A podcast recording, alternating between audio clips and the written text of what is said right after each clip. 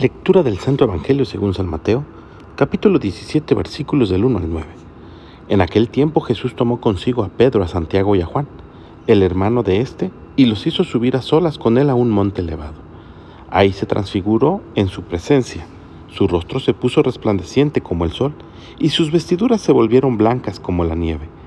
De pronto aparecieron entre ellos Moisés y Elías conversando con Jesús.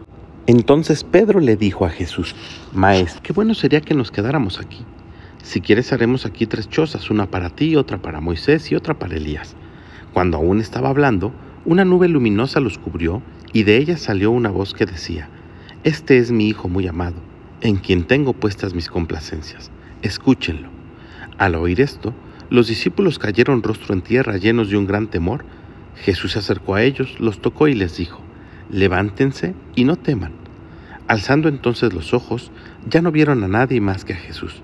Mientras bajaban del monte, Jesús les ordenó, no le cuenten a nadie lo que han visto, hasta que el Hijo del Hombre haya resucitado de entre los muertos. Palabra del Señor. En este pasaje de San Mateo que acabamos de escuchar, Jesús quiere mostrarse ante sus discípulos tal como es, en todo su esplendor. Acababa de anunciarles su pasión, su muerte, y ellos no lo entendían y estaban atemorizados. Y esta era una forma de decirles, lo que viene es mejor que lo que ahora tenemos. Y precisamente de esto se trata el tiempo de Cuaresma, que lo que viene sea mejor que lo que ahora somos, que lo que ahora tenemos, que lo que ahora esperamos. Y también precisamente por ello nos dice Jesús a ti y a mí, levántense y no teman. Sin importar cuántas veces te hayas caído antes, Jesús te vuelve a tender la mano porque ahora el camino es con Él.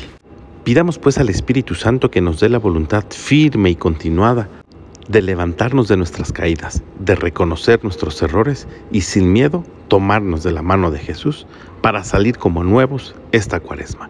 Que tengas un gran día y que Dios te bendiga.